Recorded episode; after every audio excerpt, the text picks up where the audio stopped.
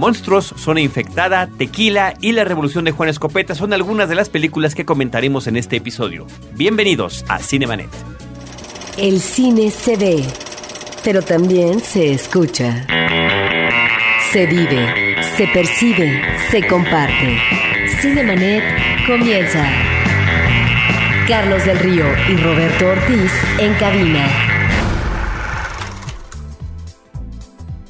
www.frecuenciacero.com.mx es nuestro portal principal, lo ha sido a lo largo de 500 episodios y nos da muchísimo gusto comentarles que justamente estamos llegando a este número de programas de Cinemanet. Yo soy Carlos del Río y saludo Roberto Ortiz. Pues con el entusiasmo, Carlos, eh, de haber sostenido este proyecto durante tanto tiempo que esperamos eh, cumplir otros 500 episodios, si Dios nos da vida, como dicen nuestras madres, y sobre todo si tenemos este apoyo magnífico que ha existido desde siempre por parte eh, de Interplanet, por parte de Frecuencia Cero y por parte también de nuestros compañeros más cercanos en la producción. Y por supuesto que sería absolutamente imposible si no estuvieran ustedes del otro lado de los eh, micrófonos, eh, escuchándonos en su computador, en su ordenador, en su iPhone, en su iPod o en cualquier dispositivo, portátil o no, que haga posible que los podcasts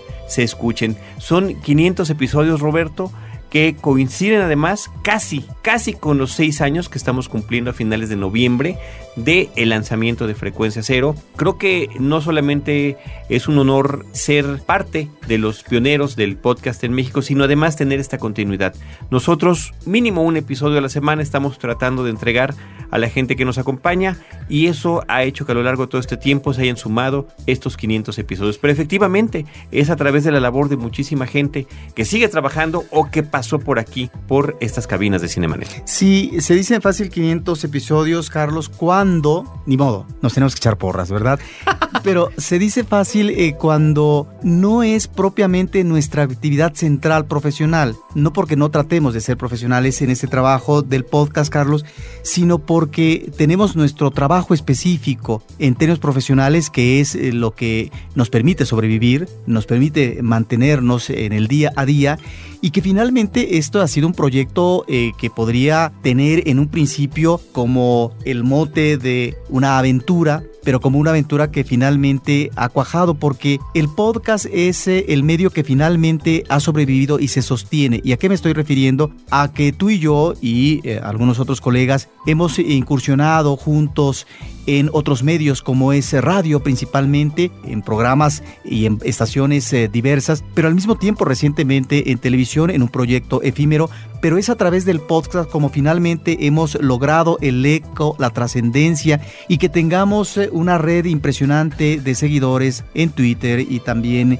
en Facebook, que finalmente es la constancia de que nos escuchan, de que nos siguen y que finalmente eh, tiene un eco, que finalmente tiene una utilidad de los comentarios que aquí establecemos. Pues como tú has dicho en otras ocasiones, Roberto, el que los cinéfilos nos acompañen es justamente lo que nos da el aliento para seguir adelante. Así que a todos ustedes, muchísimas gracias por habernos acompañado y lograr que llegáramos a este número, pues que finalmente tiene su trascendencia, 500 episodios de Cinemanet. ¿Y cómo lo celebramos? Pues de la misma manera que lo hacemos cada semana, con un episodio normal, regular, tradicional de los que solemos entregarles. En este caso, correspondió a la suerte, al azar y al destino que fuera un programa de cartelera y vamos a hablar de algunas películas que hemos visto recientemente. Nada más para finalizar, aceptamos cualquier tipo de felicitación y también de señalamientos como siempre críticos que nos han uh, proporcionado nuestro público, pero también si alguien quiere de repente regalarnos algo, por supuesto que lo aceptamos. ¿eh? Estupendo. Muy bien Roberto, ¿qué te parece si arrancamos con una película de reciente estreno en México? El título original es Monsters, es una película del año de 2010 y aquí en nuestro país se llama Monstruos Zona Infectada. Es una película de ciencia ficción que plantea la posibilidad de que seres de fuera de nuestro mundo, extraterrestres, lleguen a través de una sonda espacial que había salido a recolectar ejemplares de fuera de nuestro planeta. ¿Y dónde cae? Pues por primera vez, Roberto, no por primera vez, ha pasado en otras ocasiones, pero, pero es de las pocas ocasiones en que los extraterrestres no caen en Estados Unidos. Y sí una de las primeras fuera de la película de, Santo contra los marcianos, en que caen en nuestro país, caen en México, empiezan a desarrollarse unos seres impresionantes, lo cual ocasiona que buena parte del territorio mexicano sea puesto en cuarentena y que justamente buena parte de México, de la República Mexicana, sea esta zona infectada del título en español. Cuando la película termina, uno como espectador se pregunta si es una película de ciencia ficción, que sí lo es, o si es más bien una película amorosa. Me parece que si bien están ligados los dos elementos, es más una película eh, de intención romántica. Y eso es lo que la hace interesante. Al mismo tiempo es lo que la puede hacer una película tal vez eh, sin mucha fuerza porque tiene como un uh, registro lánguido de esta relación que se va pronunciando por parte eh, de un hombre que ya está divorciado y de una jovencita que próximamente se va a casar a partir de un periplo físico por parte del chico llevar a un lugar donde esté sana y salva esta chica, regresarla al hogar, digamos. Y el periplo físico entraña un recorrido por pueblos, por caminos, por ríos, eh, por montes. Y ahí es, en esa espesura de la naturaleza, donde se da la consignación de la presencia no solamente física, que finalmente ya encarna de manera monstruosa los extraterrestres, sino también como presencia original, primigenia, a partir de las cortezas de los árboles. En ese recorrido físico de estos dos personajes, Carlos, creo que está esta intencionalidad del acercamiento humano, pero al mismo tiempo del afán, de la necesidad de poderse corresponder amorosamente y es yo pienso en la parte tal vez más interesante de la película. Me parece que en ese sentido es muy consciente el director porque son pocas las escenas de la presencia agresiva de los extraterrestres, de hecho tardan mucho en aparecer. Eh, yo eh, traté de ubicar en el tiempo de duración de la película y es casi a la hora o después de la hora cuando, si bien es cierto que al principio, como en términos de prólogo, sí hay una presencia, pero que tiene que ver con un registro más bien mediático de eh, estos extraterrestres, por segunda vez los vemos, pero ya muy avanzada la historia de la cinta. Entonces están estos dos elementos que tienen que ver con la posibilidad o imposibilidad de poder cuajar una relación anímica que se traduce en amor. El director es Gareth Edwards y es un hombre que eh, tiene su experiencia principal en los efectos visuales, es en lo que ha trabajado previamente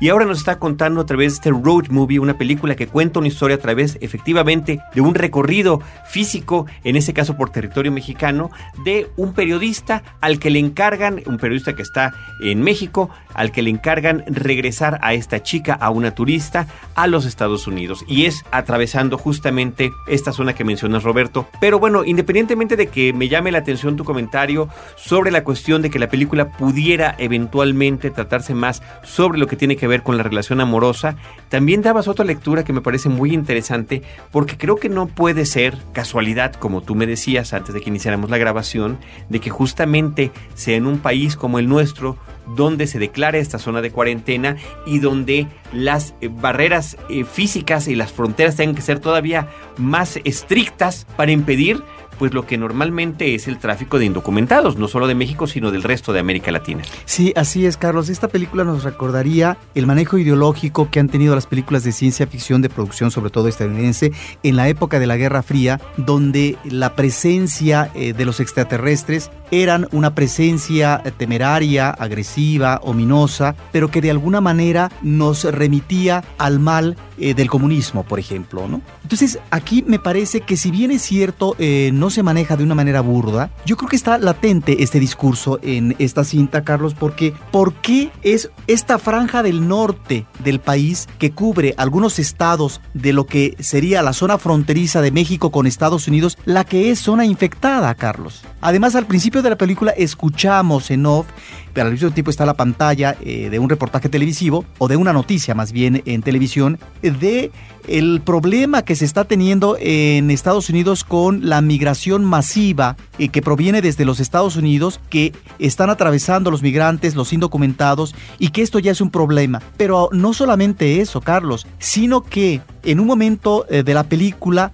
vemos cómo los personajes centrales al atravesar esta frontera, al atravesar México para llegar a los Estados Unidos, está ya establecido un muro de concreto grueso que finalmente es lo que estamos eh, divisando como realidad en la actualidad es sobre esta frontera que finalmente no es una frontera eh, imaginaria, sino que es ya tangible, real, en donde es un freno, eh, una dificultad para el paso de los indocumentados. Por eso sí creo que esta parte de la zona infectada está curiosamente en México que afecta efectivamente a los Estados Unidos, pero cuando vemos esta eh, búsqueda de salvamento por parte de estos dos personajes gringos, es cuando vemos que finalmente la intención es el, salva, el salvamento de ellos para llegar a territorio estadounidense donde está el peligro, pero donde puede estar efectivamente la salvación de este mal, de este mal que son los extraterrestres, Carlos. Pero qué curiosidad que es la franja por donde pasan los migrantes. Efectivamente. Y otra curiosidad es que son una serie de, extraterrestres que en principio,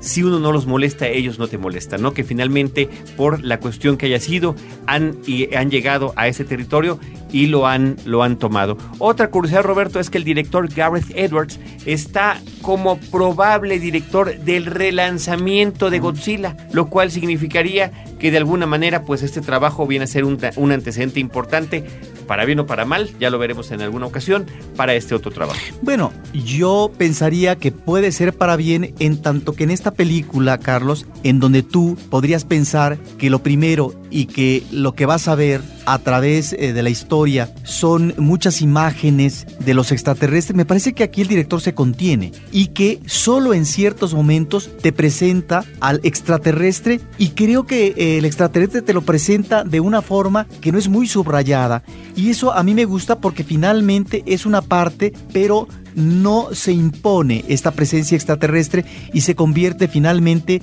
en un elemento visual trillado. Eso es algo que me gusta, que luego en este tipo de películas de mucha acción y de efectos especiales como es Godzilla, Carlos, igual a lo mejor podría ser un, director eh, competente o un director efectivo eh, si logra regular o equilibrar estos dos elementos que a veces eh, lamentablemente en este tipo de películas de grandes efectos especiales pues ganan los efectos y las películas son muy pobres. Pues ahí está para todos ustedes Monsters, Monstruos son infectados, una película del 2010 de Gareth Edwards, protagonizada por Scott McNary y Whitney Abel.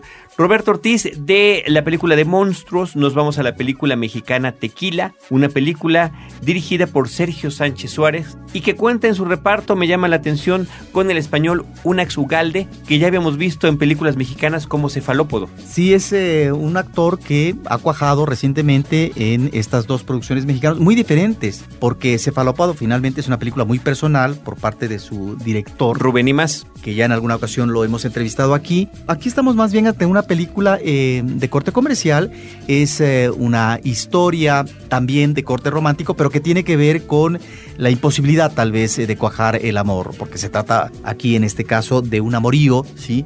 Y de la infidelidad. Bueno, pues eh, me parece que es una película que uno diría, pues en términos de producción, pues ahí están los elementos vertidos, pero es una película eh, muy pobre porque no funciona ni como historia de amor y me parece que las situaciones dramáticas que expone el director son poco creíbles, con ah, gran inconsistencia. Mira, tan solo mencionaría eh, una escena inicial, Carlos, en donde vemos al joven Antonio, interpretado por Unax Ugalde, que va a visitar a su amada en una hacienda donde, en la noche, claro, donde él debe no, no ser, digamos, um, notorio, porque es una persona conocida en la misma hacienda, pero tú entiendes, claro, en la noche bajo el manto, ¿verdad?, de las estrellas que a lo mejor poco iluminan, pues finalmente logra su objetivo y logra efectivamente ingresar al balcón y entrar a la alcoba de su amada. Eso me parece bien. Finalmente, ahí está ese elemento nocturno. Pero qué caso? ese un lugar común, además, que así lo he utilizado en cualquier cantidad de películas. Exacto. Y que de una u otra manera hemos disfrutado también.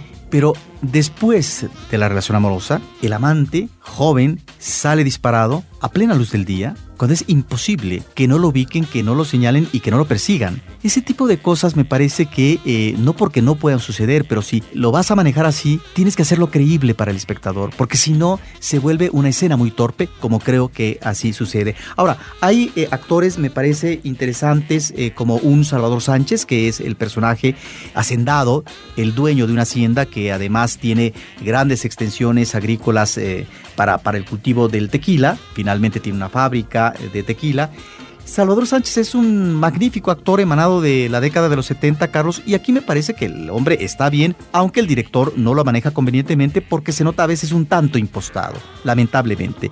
Y mira que es un magnífico actor, tiene una voz espléndida, y yo creo que el actor principal, eh, Unax Ugalde, es un actor que queda disminuido, que no cobra la fuerza ni la presencia juvenil que debe tener el ímpetu propiamente de un joven que está jugando eh, varios tiros a la vez y se le dificulta cada vez más la situación porque en ninguno sale airoso. En fin, me parece que es eh, una película donde no logra el director construir convenientemente sus escenas, no hay rigor para plantear situaciones mínimamente dramáticas y hay escenas francamente ridículas. Lamentablemente está ahí obviamente el paisaje, la fotografía, pero bueno, eh, eso no hace una película, Carlos. Tequila de Sergio Sánchez Suárez. Cinemanet está de intermedio. Regresamos en un instante. Los problemas, errores y vicios de la sociedad y sus integrantes tienen ahora un espacio para ser destroz... comentados. Efecto Antabús. Crítica social desde el humor ácido y el sarcasmo. www.efectoantabús.com. Un podcast de frecuencia cero. Digital Media Network. Ahora, diseñar y hospedar su página web será cosa de niños. En tan solo cinco pasos, hágalo usted mismo sin ser un experto en Internet. Ingrese a suempresa.com y active ahora mismo su plan. Suempresa.com, líder de web hosting en México. Cinemanet. Vámonos Roberto y querido público a otra película mexicana estrenada recientemente. Se trata de una producción en animación que se llama La Revolución de Juan Escopeta. Es una película que dirige Jorge Estrada, es su ópera prima, él es egresado del Centro Universitario de Estudios Cinematográficos de la UNAM y es una cinta ubicada en plena Revolución Mexicana en el año de 1914. Es también, como la primera película que comentamos, como Monsters, un road movie, una película en la que la historia transcurre en movimiento, donde los personajes principales están trasladándose de un punto a otro. Es una cinta que tiene como personaje principal un niño de nombre Gapo, interpretado en la voz por Ulises Nieto, que después de una tragedia familiar en su pueblo sale rumbo al norte en pleno conflicto bélico nacional en búsqueda de su hermano. Ahí se verá involucrado y encontrará diferentes personajes, por supuesto que el más importante será el del título de la película, Juan Escopeta, que pues tanto la voz la brinda Joaquín Cosío y que el físico es muy similar al de este actor mexicano que recientemente ganó el Ariel por el infierno y también actúan Dolores Heredia, Julieta Gurrola, Carlos Cobos y Bruno Bichir, todos brindando su voz para diferentes personajes en la cinta. Yo pondría aquí dos elementos, Carlos. Por un lado está el personaje central que es un niño en un contexto eh, muy difícil, extremo, que es ni más ni menos la Revolución Mexicana, y que este movimiento orilla, expulsa al niño de su pueblo eh, para hacer un recorrido que finalmente lo va a transformar el niño tiene finalmente, como los personajes heroicos eh, fílmicos, un reaccionamiento moral, una enseñanza finalmente que asimilar al final del camino. Está por un lado eso y como contexto de la revolución me parece que tanto el guionista como el director trataron de manejar una especie de mosaico en donde encontramos no solamente situaciones sino personajes que de alguna manera se pueden ubicar en la Revolución Mexicana pero que funcionan muy bien como emblemas de la realidad nacional, pasada y presente. ¿A qué me refiero? Me refiero que ahí está el héroe mitificado de la Revolución Mexicana, que en este caso lo podríamos encontrar en un Pancho Villa o más en un Emiliano Zapata, y que en el caso de la cinta de Jorge Estrada, pues estaría la presencia de la tropa de Francisco Villa. Pero está también el papel de la mujer y la injusticia en ese momento con respecto a la reivindicación de sus derechos. La mujer asumiendo el papel importante de soldadera. Están también los líderes militares, eh, Carlos, hay un personaje ahí que finalmente es uno de estos líderes militares que están ahí en el movimiento, pero que finalmente tienen intereses personales de enriquecimiento y no propiamente eh, revolucionarios. Están por otra parte los ricos que también a la menor provocación van a tratar de sacar el eh, mayor provecho al triunfo de la revolución. Y está esta otra parte que finalmente va observando este niño en todos estos lugares a donde va a llegar, que es esta realidad en donde estos personajes anónimos, el pueblo, se encuentran sí ante un movimiento en donde hay para ellos una esperanza, pero a lo mejor lo que van a encontrar al final del camino no es propiamente el logro eh, de estos objetivos para poder tener un México o una realidad no de empobrecimiento ni de explotación. Fíjate Roberto que eh, me parece que la Revolución de Juan Escopeta es una película que sorprende no precisamente por la cuestión técnica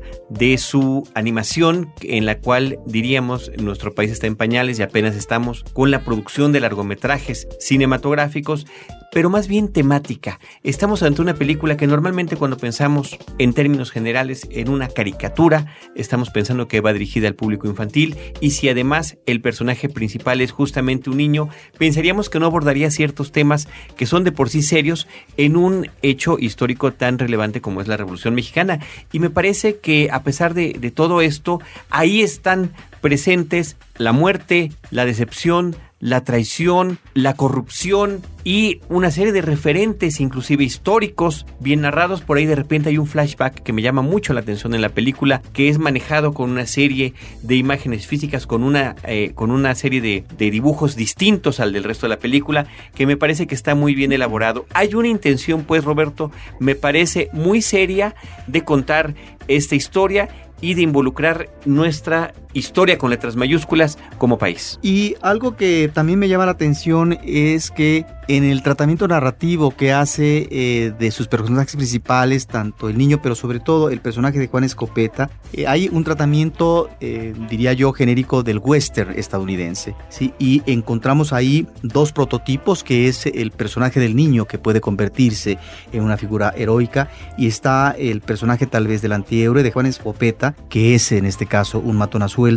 y en donde, de acuerdo al itinerario que tiene para lograr su objetivo, el objetivo finalmente se logra o no se logra es eh, la interrogante que el personaje se tiene que hacer y hasta qué punto tiene que ser consecuente con eh, sus predicamentos o tiene que observar la realidad que se impone y que finalmente es otra y que de alguna manera está eh, indicada por parte del niño y su búsqueda por parte de él, de su hermano. Ahí me parece que está trabajando elementos del western y sobre todo en el caso del personaje de Juan Escopeta eh, como un personaje elegiaco, como eh, un personaje que podría ya no congeniar con esta nueva realidad que se le impone y que eh, por eso mismo en la película se convierte en un personaje trágico. No estamos cerca de tener una película perfecta, efectivamente Roberto me parece que es una película bien intencionada y que si uno le da una lectura apropiada puede resultar una cinta muy eh, entretenida y que nos puede abrir los ojos a las posibilidades que tenemos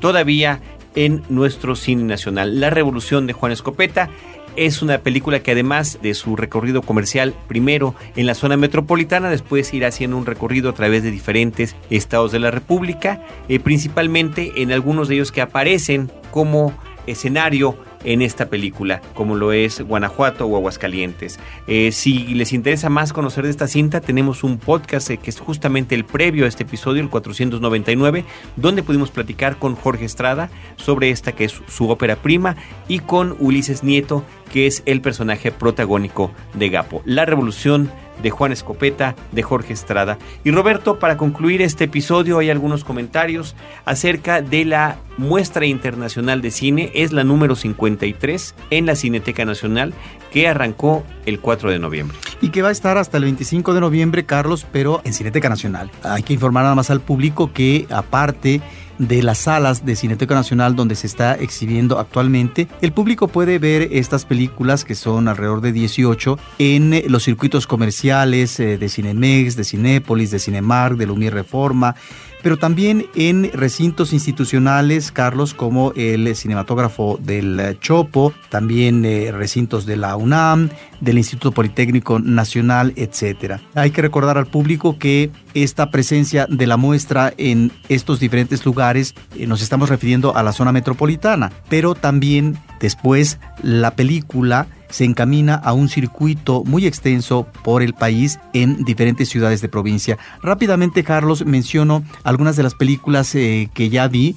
La cinta que estrena esta muestra es Las Razones del Corazón, una coproducción de México y España de 2011 de Arturo Ripsen, que debemos de decir en el caso de la banda sonora eh, fue hecha por eh, la compañía donde trabaja nuestra productora Paulina Villavicencio. Anchor Sound estuvo involucrada en este proyecto, así es. Sí, bueno, el sonido me parece que está muy bien. La película es un desastre, me parece que es eh, una más de estas películas miserabilistas de Arturo Ripstein, me parece que es un director que está en decadencia, que no nos ha dado grandes películas. Bueno, tan solo pensemos en el Carnaval de Sodoma, que es un desastre, y que a mí me da la impresión que en los últimos años eh, no ha funcionado de una manera conveniente esta dupla creativa entre Arturo Ripstein como realizador y Pasalicia García Diego como guionista. Esta película está inspirada libremente en Madame Bovary. Da igual si el espectador leyó o no esta eh, extraordinaria obra de Flaubert porque finalmente es un pretexto, me parece nada más. Hay una actuación, me parece interesante, de Arcelia Ramírez, pero lo que pone en imágenes el director es eh, un melodrama que finalmente es un melodrama retorcido de la impotencia amorosa, eh, una mujer que está obsesionada por una cuestión pasional que ya no va a funcionar pero que no funciona. Hay una obra maestra que está en la muestra que se llama El caballo de Turín, es una cinta de Belatar que ya estuvo eh, como ciclo anteriormente en Cineteca Nacional y también en el Festival Internacional de Morelia. Estamos ahí ante una gran obra, hay eh, una narración de tipo minimalista, pero me parece que estamos ahí ante una película con muy pocos elementos eh, argumentales con respecto a las situaciones eh, de los dos personajes, que es un padre y una hija que viven en el campo, pero aquí este registro muy atento, minucioso eh, de lo que es el devenir del día a día, estamos ante, yo creo, propuestas muy interesantes que podrían tener que ver no tanto con el silencio de Dios, eh, Carlos, sino con la muerte de Dios. Es decir, cuando finalmente ya no hay ninguna posibilidad de evolución favorable eh, que pueda eh, salvar el destino humano. Creo que estamos ante una película de una articulación de imágenes, de, de una fuerza de la fotografía. Es realmente impresionante. Hay que recomendar al público que esta película hay que tener disposición para verla, Carlos, porque estamos en tiempo real en muchas eh, de las escenas, de tal manera que el público puede tener una sorpresa adversa ante, ante las imágenes. Luego está eh, la cinta de Susan Bier en Un Mundo Mejor, una coproducción de Dinamarca y Suecia de 2010. Es una película interesante que ganó en su momento el Oscar como mejor película de lengua extranjera es eh, una cinta que me parece que tiene que ver con esta dificultad en las relaciones eh, del hijo con el padre ante una relación matrimonial eh, de separación, etcétera, y que algunos puntos están muy bien tratados. Y una película que me parece interesantísima de Percy y Félix Adlon, Percy Adlon, un director que nos ha dado algunas cosas muy interesantes en el contexto del cine de la Alemania, en su momento Alemania occidental, Confesiones en el diván eh, esta es una película que nos remite, Carlos, a una relación terapéutica, ¿sí? que es obviamente inventada como tratamiento terapéutico entre el gran compositor eh, Gustav Mahler y eh, Sigmund Freud. Y a partir de este encuentro está todo un relato sobre la infidelidad eh, de la esposa de Mahler, Alma, que también era compositora musical, y esta relación difícil, tortuosa en algunos momentos, en eh, la relación no solamente matrimonial, sino también eh, familiar. Es una película que me parece que lo de el vínculo terapéutico es un pretexto y lo otro, la sustancia está en esa relación donde hay obviamente algunos elementos de realidad entre Alma y Gustav Mahler. Y el dato curioso de que eh, los directores y guionistas de la película son padre e hijo. Exactamente, son padre e hijo. Y finalmente, Carlos, otra película eh, que ya vi es El hombre de alado, es una cinta argentina de 2009 eh, de Mariano Con y Gastón Duprat. Esta es una película que tiene que ver con el problema de la comunicación vecinal. En este caso, un hombre con su esposa, su hija, que de repente llega un vecino y que está tal vez afectando eh, lo que es eh, la intimidad eh, de esta familia ya establecida en una casa y que creo que en términos metafóricos diríamos que es una película que habla sobre la incomunicación, sobre la soledad y la dificultad en el ámbito contemporáneo de poder establecer lazos fraternos y de comunión con el otro. Y que el otro es el ser más próximo que tienes, Carlos, que es que el que está no a la vuelta de la esquina, sino el que está junto a ti como vecino, el que está enfrente a ti como departamento. En ese sentido me parece una película también de corte minimalista muy interesante y hay un elemento escenográfico interesante, Carlos, que la casa donde se desarrolla la acción de esta película es ni más ni menos la única construcción que hizo el arquitecto eh, famoso Le Corbusier en América Latina y que está en Argentina. Me parece que en ese sentido es eh, un elemento interesante. Bueno, pues a mí me parece interesante también que de las películas que mencionaste de esta 53 muestra internacional de cine, El hombre de al lado es codirigida entre dos personas, Confesiones en el diván codirigida y El caballo de Turín también. Esto me parece que curiosamente es una coincidencia pero bueno, así son las películas con las que está arrancando esta muestra internacional de cine. Recomendamos ampliamente checar su cartelera en cinetecanacional.net www.cinetecanacional.net ahí encuentran la referencia fichas de cada película y las fechas en las que estará exhibiéndose en cada uno de los foros, comenzando por la Cineteca Nacional y después por el recorrido que hace por las distintas salas que nos mencionaba Roberto Ortiz. De la cartera comercial, las películas que comentamos fueron Monstruos, Zona Infectada, Monsters, la película mexicana Tequila y la película mexicana animada La Revolución de Juan Escopeta. Con eso terminamos el episodio del día de hoy. Eh, les recordamos como siempre que por favor nos eh, acompañen también a través de las redes sociales en facebook.com diagonal cinemanet en arroba cinemanet en Twitter, en cinemanet 1 a través del canal de YouTube, donde tenemos las cosas que hicimos en televisión. Y también, Roberto, que a través de iTunes nos ayuden dejando sus comentarios positivos o negativos como los quieran ustedes, pero sobre lo que significa este podcast, de verdad que se los vamos a agradecer. Y por supuesto agradecemos a nuestro equipo de producción, Paulina Villavicencio, en el campo, en el terreno de juego, podríamos decirlo, y Abel Cobos en esta que es la cabina donde se origina todo y él que es el responsable de armar cada uno de los episodios de Cinemanet y reconocer particularmente en este episodio 500 a esta fusión que hicieron hace seis años Antonio Quirarte como director de Interplanet y eh, Edgar Luna que en ese momento eh, traía este concepto de frecuencia cero para lanzar este canal de podcast y a otros compañeros que fueron parte integral de Cinemanet pero que diferentes compromisos profesionales los han llevado a otros caminos. Me refiero, por ejemplo, a nuestro primer productor en cabina, que fue René Palacios, a la que fue nuestra primera voz institucional y productora en nuestra versión radiofónica en Horizonte, que fue Alejandra García Méndez, la querida Légame, y también a la querida Celeste North, que ya anda en otros menesteres. A todos ellos y a todos ustedes, muchas gracias. Nosotros los seguiremos esperando en nuestro episodio 501 con cine, cine y más cine. Cinemanet termina por hoy. Más cine en Cinemanet. Frecuencia Cero, Digital Media Network, www.frecuenciacero.com.mx, pioneros del podcast en México.